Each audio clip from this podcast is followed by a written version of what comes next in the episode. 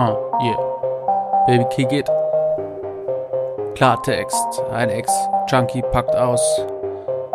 Yeah. Sei gefasst, sei gespannt. Wie Bogen, Digger.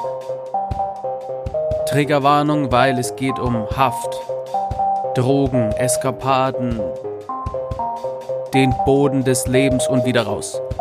Scheiße fressen. Scheiße fressen. So viel Scheiße fressen im Leben. Aber dadurch bin ich jetzt der Mensch, der ich heute bin. Und kann mein eigenes High-Gefühl hervorrufen. Es gibt kein besseres Gefühl, als Bock auf sein Leben zu haben. Dafür stehe ich mit meinem Namen.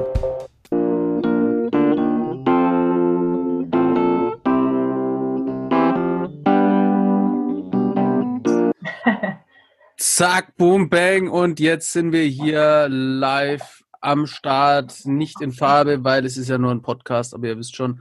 Ähm, in der Folge machen wir da weiter, wo wir beim letzten Mal aufgehört haben. Ähm, es geht jetzt um Gefängnis und danach gehen wir das Thema Borderline hier nochmal an. Ähm, also wir haben ja über deine Beschaffungskriminalität gesprochen, weil Heroin und äh, die gewalttätige Beziehung, von der du dich nicht lösen konntest. Warum mhm. kam es dann aber zum Gefängnis? Ähm, also mein Ex, ja, äh, super, nein. Ja. ähm, kann ich jedem nur empfehlen, zwölf Sterne. Nee, Quatsch. Äh, also mein Ex-Freund war ja dann zu dem Zeitpunkt schon verhaftet und ich hing erstmal noch drei Tage lang in diesem verkackten Dorf fest, in dem sein Vater wohnte, denn da waren wir ja zuletzt. Sein Vater war halt nicht da und wir waren in seiner Wohnung. Ja. Und äh, ich wurde dann halt auch einfach schon ein bisschen affig. Also ich wurde langsam entzügig und wusste auch nicht, wie komme ich da weg. Ich hatte keine Kohle, nichts. Ähm, ja, und hatte dann das große Glück, dass äh, ich meinen Stiefvater erreicht habe und der mich dann die Tage drauf, ich glaube, ich musste noch zwei oder drei Tage da ausharren und dann hat mich mein Stiefvater abgeholt und meinte aber auch gleich so, ich mache das, aber dann gehst du auch nochmal auf Entgiftung. Ähm, habe ich zugesagt, alles klar, dann war ich zu Hause bei meiner Mutter und meinem Stiefvater. Also das ist aber schon ein neuer Stiefvater, das sollte ich vielleicht nochmal dazu sagen. Das ist nicht der, von dem ja. ich in der ersten Folge erzählt habe. Der aus der ersten Folge, der ist tatsächlich dieses Jahr verstorben. Ähm, und das ist jetzt, das ist ein anderer, der, der meine Mutter ist auch heute noch mit dem zusammen und der ist super cool und in Ordnung. ähm, ja. Genau, und der hat mich dann abgeholt und dann war ich zu Hause und ähm, äh, war dann noch einmal bei der Gerichtsverhandlung von meinem Ex-Freund und bin den Tag drauf dann auf Entgiftung gefahren. Ähm, und war dann da auf Subotex eingestellt, war kurz vor Null, also man wird ja immer so per Milligramm Schritte runterdosiert. Ja. Und kurz bevor ich auf Null war, habe ich irgendwie einen Rappel gekriegt und dachte so, nö, ich breche das Ganze jetzt hier ab.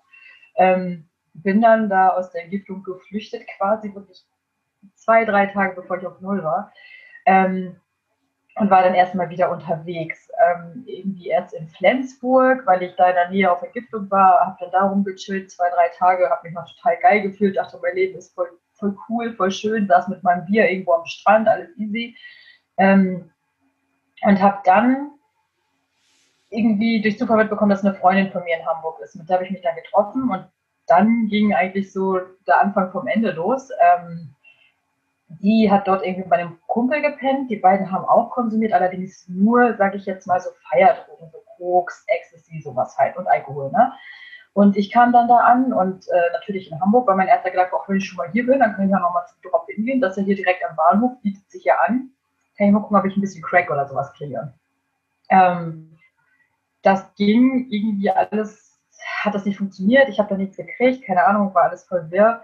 Ähm, aber ich habe Benzos bekommen. Also ich habe irgendwie einen Riegel, einen Riegel Rivotril ergattern können und Rivotril ist ja eigentlich so ein Medikament, was bei Epilepsie eingesetzt wird. Habe ich dann im Nachhinein gefahren, auch ganz interessant, wie breit ja. sich diese Menschen fühlen müssen einfach. Das ist total krass, wenn man das überlegt. Also wie, das, ist, das ist dann so ein Medikament, das kriegst du, wenn du krank bist und dann, läufst du die ganze Zeit verballert rum oder was. Naja, ja. auf jeden Fall habe ich mir das reingehauen, zwei, drei Tabletten und dazu getrunken. Und das Letzte, was ich weiß, ich bin mit meiner Freundin und ihrem Kumpel durch die Innenstadt in Hamburg gelaufen, wenn man das Innenstadt nennen kann, wie auch immer. Und dann das ist das nächste wieder. Ich bin nächsten Morgen wach geworden auf irgendeiner Matratze in irgendeiner Wohnung und dachte so, wow, was geht hier ab? Also das war richtig abgefahren. irgendwie habe ich einen absoluten Blackout. Und das hat sich die nächsten insgesamt drei Tage so weitergezogen. Also ich weiß immer nur so ganz kurze Ausschnitte und dann ja. wache ich wieder irgendwo auf. Und am letzten Tag war es so, ich war halt übelst breit, immer noch von, von den Benzos und Alkohol, das ist die schlimmste Kombi ever.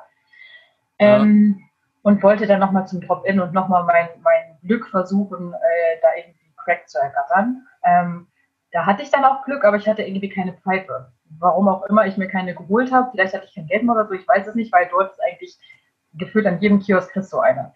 Und ähm, dann bin ich da irgendwie total immer noch auf Benzos und auf keine Ahnung was alles durch die, durch die Gassen gelaufen und in irgendeinem Hauseingang ähm, stand ein Mädel und meinte so, ey, hast du Stein? Ich habe eine Pfeife. Denke mir, ja geil, äh, nutzen wir doch mal die Chance und dann, dann gebe ich ihr halt ein bisschen was von meinem Zeug ab und dann rauchen wir mit ihrer Pfeife.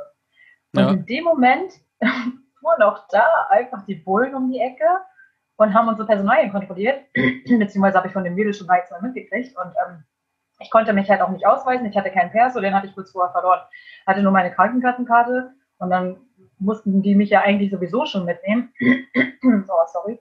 Weil damals auch noch keine Bilder drauf waren. oh Gott, sorry. ähm, heutzutage sind da ja mal Bilder drauf, so dann könnte man das eher nochmal vergleichen, aber damals war das auch noch nicht so. Aber äh, dann war es auch eigentlich schon so, ja, Sie können gleich mal mitkommen, weil gegen Sie ist schon seit Wochen Haftbefehl draußen. Ja, und dann ja. saß ich da und durfte gleich erstmal mitgenommen werden. Ja, komischer Satz, aber ja. Und dann wurde ich halt mitgenommen. Und warst du dann, seitdem du von Entzug weg warst, äh, bis zu dem Punkt, warst du jetzt halt äh, immer auf Droge, auf Alk und äh, bist quasi von Filmriss zu Filmriss, so ohne genau. wirklich äh, irgendwie, im Prinzip ja auch obdachlos, ne? weil du bist ja, ja. Äh, du, du, bist ja von einer Station zur nächsten. Ähm, wie, über wie viele Tage sprechen wir da? Über drei oder? In Hamburg, das waren in Hamburg, das waren drei. Ja. Und vorher in Flensburg war ich aber auch schon zwei oder drei Tage da. Ich hatte auf dem Gipfel jemanden kennengelernt, der kam aus Flensburg und der ähm, hat mir irgendwie ein Hotelzimmer bezahlt gehabt. Da habe ich dann zwei, drei Tage rumgedümpelt und ich hatte endlos viel Gepäck dabei, weil ich ähm, zu dem Zeitpunkt auch schon eine Kostenzusage für eine Therapie hatte. Und ich sollte eigentlich da auf Entgiftung und dann direkt im Anschluss nahtlos auf diese Therapie gehen. Dementsprechend hatte ich ja halt einfach so viel Gepäck dabei, was ich dann alles in dem Hotel gelassen habe. Das war wirklich, als hätte ich meinen ganzen Hausstand dabei. Und dann, also wie gesagt, zwei, drei Tage ungefähr in Flensburg und dann äh, bin ich halt nach Hamburg und da waren es auch nochmal drei Tage. Und da, ähm, ich habe mir da wohl alles Mögliche reingehauen. Also ich weiß noch Benzos und Alk Ansonsten soll ich auch noch Dinger gefressen haben und Koks gezogen, aber das weiß ich halt alles nicht mehr, weil ich diesen super krassen Blackout hatte. Am dritten Tag bin ich halt wach geworden mit einem blauen Auge, mit so einem kleinen Cut über der Braue und alles. Ja, ähm, Gutes also Wochenende halt. Ja, ja. ja, total krass, ey.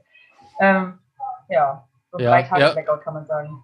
Okay, und dann haben die dich mitgenommen, weil die andere ja den Haftbefehl hatte. Nee, nee, nee, ich hatte den Haftbefehl. Achso, du hattest den. Ähm, genau. Und dann, okay, dann haben die dich mitgenommen. Und dann? Oder, oder wegen was war auch genau der Haftbefehl?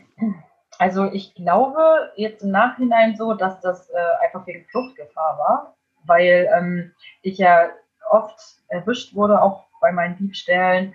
Ähm, und da waren auch Situationen, an die konnte ich mich gar nicht mehr erinnern. Ich habe am Ende der Anzeige gehabt aus Hannover und ich habe gesagt, ich war seit Wochen, seit Monaten nicht zu Hause. Also ich komme ja eigentlich aus Hannover, aus der Ecke da und habe gesagt, ich war da seit Monaten nicht, das war ich nicht. Und dann haben sie mir Bilder gezeigt und ja, das war ich doch. Also keine Ahnung, das ist ja. halt voll krass. Ich habe, ich meine vor allem, was sind das? Ich meine, Hannover, Hamburg sind auch mal eben zwei, drei Stunden. Also das ist, ich konnte mich da halt gar nicht mehr dran erinnern. Und ähm, ich glaube, das wird gewesen sein, einfach so tausend Anzeigen. Und dadurch, dass ich obdachlos war und alles, ähm, ja, war halt Fluchtgefahr einfach. Und ich denke, dass deshalb der Haftbefehl ja. draußen gewesen sein wird. Und wie viele äh, Diebstähle du begangen hast, äh, weißt du gar nicht mehr. Sind alle aufgenommen worden überhaupt? Kannst du dich nee. überhaupt daran erinnern? Weil wahrscheinlich wird es ja so gewesen sein, man lebt ja so für den Tag irgendwie, dann wirst du entzügig, dann ist klar, na, du musst Stoff holen, dann machst du halt, was dafür notwendig ist, dann holst du Stoff, dann ist der Tag auch weg und dann, dann geht es halt so weiter jeden Tag, ne? Genau, also ich weiß es nicht. Ich weiß, dass in meinem Führungszeugnis steht, äh, einmal gewerblicher Diebstahl in 17 Fällen. Äh, dann gab es noch eine Geldstrafe von 90 Tagessätzen äh, für drei Diebstähle, glaube ich. Und dann nochmal, ich weiß, das war auf jeden Fall einiges. Es wurde definitiv nicht alles aufgenommen. Ich wurde Gott sei Dank auch nicht immer erwischt, aber ähm, ich weiß, dass da äh, einiges war, an das ich mich halt auch nicht mehr erinnern kann. Also wie gesagt, ich saß dann vielleicht, vielleicht seit Ewigkeiten nicht in Hannover, dann kam aber auch noch ein Schwarzfahrticket vom Zug dazu und ich dachte, kann nicht sein und definitiv nicht und nein und bla und ja, sind sie das denn hier nicht auf der Überwachungskamera? Ich denke so, kacke, sieht voll nach mir aus.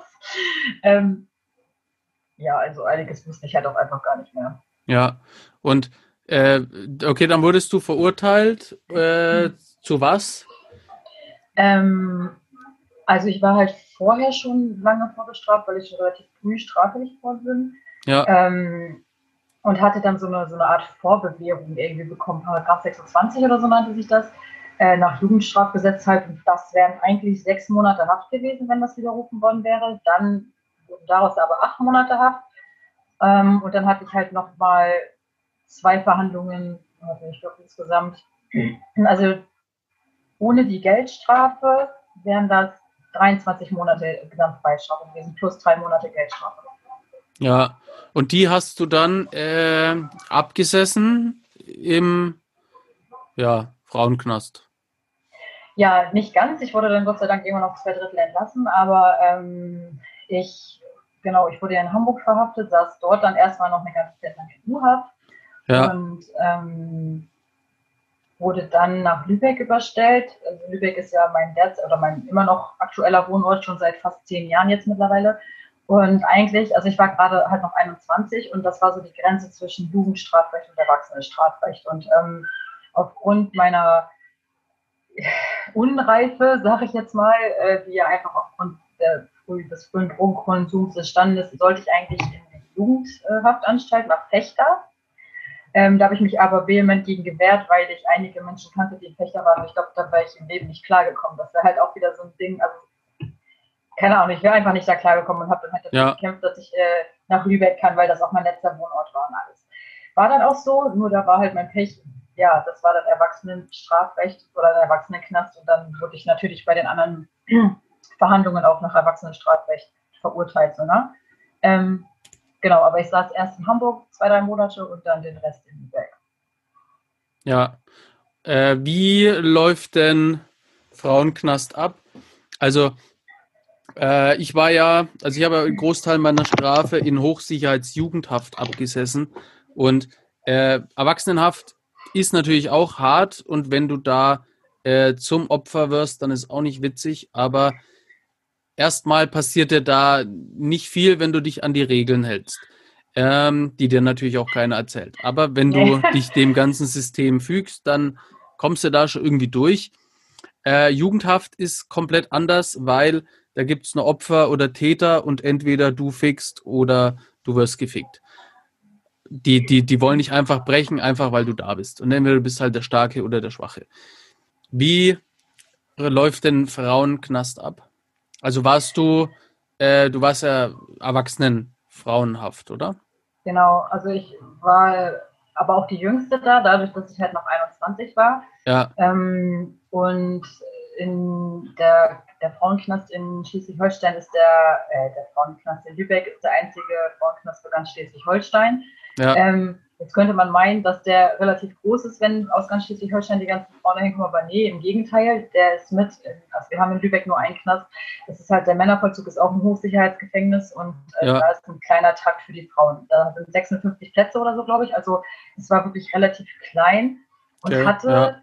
Teilweise wirklich so, so ein Flair von, nee, Wohnheim will ich gar nicht sagen, aber es war schon, wir haben einfach in Lübeck, finde ich, ich weiß nicht, wie es heute ist, aber damals äh, hat man hat man im Vergleich zu Hamburg zum Beispiel echt Glück gehabt mit diesem Vollzug. Ähm, denn dadurch, dass da auch so wenig Frauen sind im Vergleich zu anderen JVAs, ist es irgendwie viel angenehmer gewesen. Und im Vergleich zu den Männern, die gegenüber in den ganzen Gebäuden waren, hatten wir auch viel mehr Privilegien und ähm, unsere Zellentür war zum Beispiel auch viel öfter offen und sowas. Aber ansonsten ja. ist es schon so, wir hatten viele, viele, die wegen Drogen dort waren und auch noch schwer abhängig waren. Dann, also da sind halt alle gemischt, die werden auch nicht irgendwie getrennt in ihren Trakten da.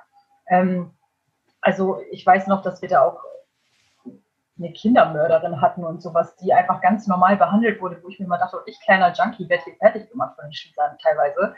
Ähm, also das war schon, ich habe das System da auch nicht verstanden und wonach die jetzt gehen. Also das war Junkie war so der letzte Abschaum, aber eine Frau, die irgendwie ihre vier Säuglinge umgebracht hat, die ist in Ordnung oder was? Also das war halt ja, so. ja, ja, ja, das ist voll, äh, völlig absurd und das so ging es mir auch. Ähm, ich, du kommst, äh, also da ist dann alles zusammen, Gewalttäter, auch irgendwie äh, den ersten, den ich so wirklich äh, in der U-Haft war, das allerdings noch im Erwachsenenvollzug, den ich so wirklich so wahrgenommen habe.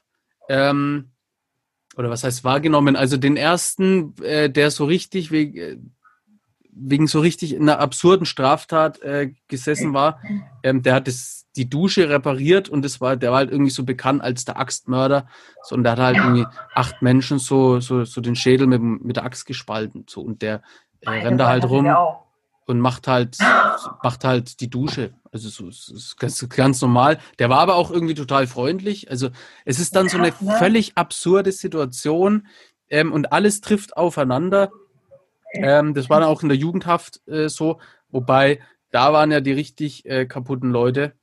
Ähm, ich hatte aber auch schon den Eindruck, dass so die, ähm, also wenn du ein Drogendealer bist, dann ist es ja extrem cool, weil mit Drogen kannst du ja Geld verdienen. Mhm. Ähm, aber wenn du äh, selber die Drogen nimmst, was ja oft äh, Hand in Hand ist, ähm, ja, dann bist du nicht so, so beliebt, ne? So dieses nee. Chunky. Deswegen, ähm, Chunky ist ja ein ekelhafter Begriff.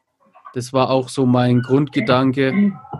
Ähm, einfach immer, wenn ich das mache, ne? ich nenne nämlich ja immer äh, Ex-Chunky, Ex-Dealer, Ex-Knacki ähm, oder bei Folgen der Junkie und der Bulle, der Sozialarbeiter, was weiß ich. Weil dieser Begriff Junkie, der war Warte einfach. Mal bitte ganz kurz. Ja. Was Leg das mal bitte in die Küche. Sorry. Ja, verstehe.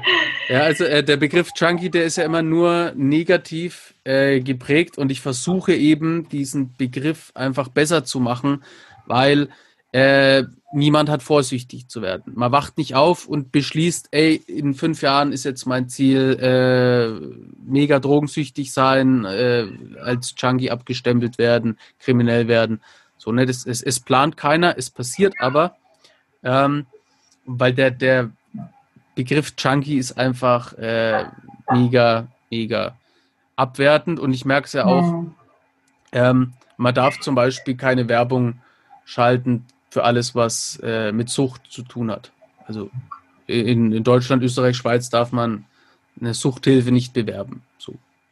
Aha. Okay, also da, daran merkt man ja auch schon, dass die Leute, man erzählt zwar immer, ja, Suchtaufklärung, das ist sehr wichtig, Drogenprävention, cool, aber ähm, trotzdem wollen die das alle immer so unter so einem Schirm halten. Ne, man spricht halt mal drüber und mir kommt es auch immer so vor, als würde man über die Betroffenen sprechen, statt mit ihnen.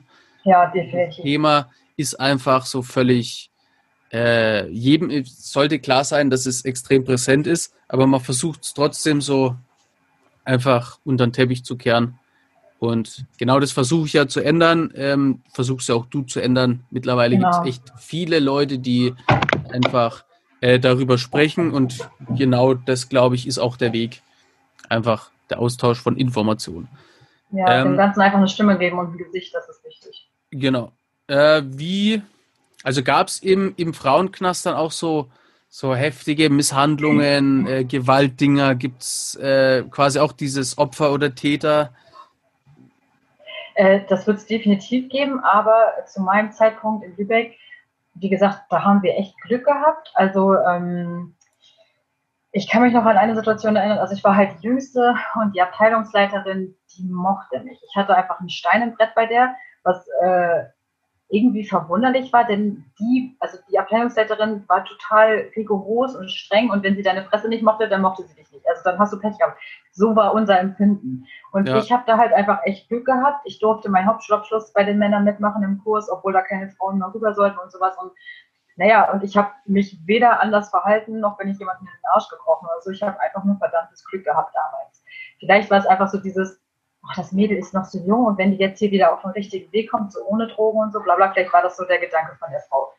Ähm, dementsprechend habe ich aber auch meine Probleme gehabt mit anderen Insassinnen, gerade die, die auch wegen Drogen dort waren, waren da sehr, ach, keine Ahnung, da musste ich mir alles Mögliche anhören. Und es gab eine Situation, in der ähm, hat mir eine Frau, die meine Mutter hätte sein können, irgendwie Schläge angedroht, holte auch schon so aus irgendwie, dann bin ich natürlich nach hinten und dann kam so, ja, jetzt zuckst du, jetzt zuckst du, ja, da hast du ja wohl doch Angst, warte mal ab und keine Ahnung, und da kam aber auch schon irgendwie ein Schließer und äh, hat uns auseinandergenommen oder so, keine Ahnung. Also, also es ähm, war relativ äh, beobachtet. So, also ja. die, würdest du sagen, die Schließer, und Schließer habe ich mal von dem Schließer gehört, soll man nicht sagen. Ja, ja Beamter, nicht. Beamtin. Aber ähm, für, für mich war es natürlich auch mal der Schließer. Ähm, würdest, du, ja, würdest du sagen, dass die das schon ganz gut unter Kontrolle hatten? So? Also ganz ehrlich, bei den Frauen damals, soweit ich mich noch erinnere, war es halt auch so, dass du ordentlich mit Tabletten zugepumpt wurdest. Ich, hab, ich ja. bin im Knast von den Drogen runter. Die haben mich halt am Anfang noch eingestellt auf Methadon, also die haben nur substituiert. Ich hatte Methadon und ich hatte auch Benzos noch eine Zeit lang. Und Monate, nachdem ich das schon abgesetzt hatte, habe ich wieder extrem Suchtdruck bekommen. Und was hat die Ärztin im Lazarett gemacht? Hat mir Methadon verschrieben. Also gegen Suchtdruck halt, wo ich mir denke, ja. dein Ernst? Und das war halt, also viele waren dort einfach auch ruhig gestellt. Wir hatten auch, wie gesagt, einige, die wegen Drogen da waren, die auch substituiert waren und so weiter. Äh, mit denen war sowieso nicht großartig irgendwas los. Ähm, aber unter Kontrolle, ich weiß es nicht. Also wir haben einige Wärter, Beamten, wie auch immer, gehabt, die waren wirklich so in Ordnung, die waren so cool, die wurden auch von allen gemocht, aber die, also die hätten es auch unter Kontrolle haben können, denn wenn die uns mit Respekt behandelt haben, waren wir ja auch respektvoll, so, ne? Aber die ja. haben eigentlich, also die, diese netten Schließer, sag ich jetzt mal, haben eigentlich die Arschkarte gehabt, weil die dann wieder zu freundlich waren und mussten sich dann tatsächlich das ein oder andere Mal auch mal anhören, so das geht nicht, so könnt ihr nicht mit den Gefangenen umgehen, das muss strenger sein und was weiß ich nicht. Ähm, deswegen so unter Kontrolle, keine Ahnung, ob man das so nennt. Also einige spielen da ihre Macht aus, als wenn sie sonst wäre. Ähm, ja. Wo ich mir manchmal denke, Alter, hast du zu Hause nichts zu sagen oder was? So, deswegen, ich weiß nicht, ob man das Es gibt also richtige, halt richtige Penner einfach. Äh, ja, definitiv. Es gibt äh, die, die Beamten, Beamtinnen, die extrem, also richtige äh, Engel sind einfach, die sind herzensgut am Start. Es gibt aber ja. auch das genaue Gegenteil, absolute Arschlöcher. Ähm, ja. So ist es. Ähm, bevor wir jetzt, wir haben ja schon angekündigt Borderline, aber dazu hm. kommen wir jetzt auch wieder nicht zeitmäßig. Ähm, egal, können wir ja einfach noch, noch, noch eine machen, irgendwann, irgendwie, irgendwo. Äh, was mich jetzt noch interessieren wird, äh, von Gefängnis ähm, zu fünf Jahre, die du, äh, fünf Monate, die du jetzt clean bist. Wie war denn der Weg? Was für Therapie hast du gemacht? Wie, wie lief das alles? Also ich äh, bin irgendwann auf Paragraph 35 raus, Therapie statt Strafe. Das habe ich dann ordentlich versemmelt. Äh, ich war fünf Wochen da, nicht mal, glaube ich, habe getrunken und mir irgendwelche Hustenstiller-Kapseln reingehauen. Ähm, ja. Habe das aber auch gleich aufgemacht, musste trotzdem gehen, war dann nochmal bei der Therapie und hatte dann eine positive Urinkontrolle auf Opiate und bis heute schwöre ich, dass ich nichts genommen habe. Da musste ich halt trotzdem gehen, weil ich wollte keinen Rückfallbericht schreiben. Ich gebe halt nicht zu, was ich nicht gemacht habe. Musste dann wieder rein ähm, und wurde dann aber Gott sei Dank relativ schnell äh, auf zwei Drittel entlassen. Und danach war für mich so der Punkt, illegale Substanzen kommen für mich nicht mehr in Frage. Das geht einfach nicht. Und ich hatte zu dem Zeitpunkt dann auch einen neuen Partner und so und der hatte damit nichts am Hut. Also war ein bisschen gefeiert, aber halt nichts krasses. Ne? Und deswegen gab es das einfach nicht. Und dann hat sich eigentlich meine Sucht relativ schnell zum Alkohol verlagert.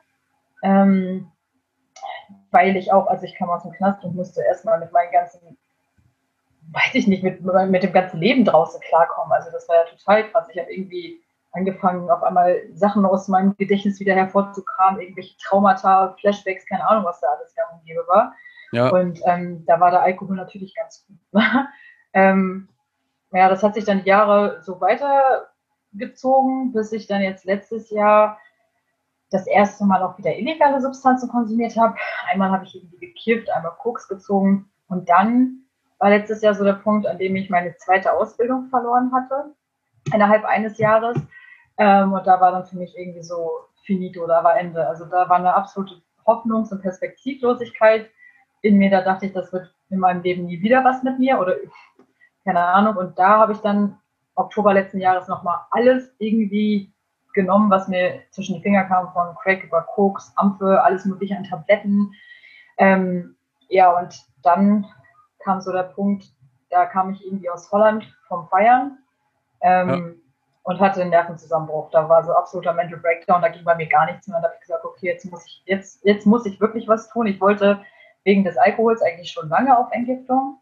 Aber ich habe immer wieder Ausreden gefunden, nee, jetzt habe ich einen neuen Job, nee, jetzt habe ich eine neue Ausbildung, nee, jetzt ist dies, nee, jetzt ist das. Und da war so der Punkt, da habe ich gesagt, okay, jetzt oder nie. Und dann bin ich halt ähm, auf Entgiftung gegangen, letztes Jahr im November, war auf Therapie, ähm, bin dort einmal rausgeflogen, durfte aber wiederkommen, habe das auch abgeschlossen, war zu dem Zeitpunkt dann gerade etwas über sechs Monate trocken und clean und bin dann aber leider wieder rückfällig gewesen, dieses Jahr im äh, Mai. Ja. Und das ging dann zwei Monate mit Kokain und Alkohol und dann Ende Juni diesen Jahres habe ich gesagt, okay, jetzt reicht es wirklich. Ich will das nicht mehr und ich brauche das auch nicht mehr und ähm, dann bin ich nochmal auf Therapie gegangen. Ja, und seitdem bin ich auch clean. Ja. Und jetzt äh, teilst du dein Wissen. Jetzt klingelt mein Handy, was ich? äh, und jetzt teilst du dein Wissen quasi mit uns. Dafür kann ich mich nur bedanken. Äh, zu Borderline werden wir noch mal was machen. Äh, weil das jetzt hier einfach, ne, komm, komm, ich verrate auch den Grund, weil ich äh, bin hier im Gradler-Style unterwegs und Zoom hört immer nach 45 Minuten auf, aus. Vielleicht schneide ich es auch wieder raus, vielleicht auch nicht. Ihr wisst schon. Auf jeden Fall, vielen Dank fürs Zuhören. Ähm, mein Gast, meine muss man da Gästin sagen, naja, wie auch immer, hat das letzte Wort. Hau noch mal raus, was du sagen willst. ja, keine Ahnung. Äh, ach Mann, jetzt haben wir das gleiche wie eben. Soll ich, also ja, vielen Dank, dass ich da war, dass ich da sein durfte. Ich weise auch gerne noch mal auf meine Instagram-Seite und meinen Podcast hin. wie in der letzten Folge schon. Ähm, ja, sehnsüchtig auf Instagram. Ihr werdet mich finden. und auf Spotify. Ansonsten, ähm, ja, finde ich jetzt immer wieder cool, mich mit Leuten auszutauschen, die Ähnliches äh, durchhaben, weil ich das ganz wichtig finde, dass die Community auch einfach wächst. Denn was du vorhin schon mal angesprochen hast, diese, dieses Tabuisieren finde ich halt super schrecklich und stigmatisieren vor allem. Und das ist auch einer der Gründe gewesen, warum ich irgendwie vor zwei Monaten gesagt habe, okay, ich mache dieses Profil jetzt nochmal auf und äh, gebe dem Ganzen nochmal ein Gesicht und eine Stimme, weil ich möchte ich kann nicht immer nur über alles meckern, aber nichts tun. Deswegen ähm, möchte ich versuchen, ein bisschen was zu verändern. Ja, so sieht's aus. In diesem Sinne, tschüss. tschüss. Das war's auch schon wieder mit der Folge von mir. Wenn du mehr wissen willst, ja, dann musst du abonnieren. Check den Forster Style aus und sei gut drauf. Nächste Woche geht es wieder hoch hinaus. Yeah. Aber zieh dir bitte unbedingt kristallklar und klarkommen als Hörbuch rein, überall zum Streamen verfügbar.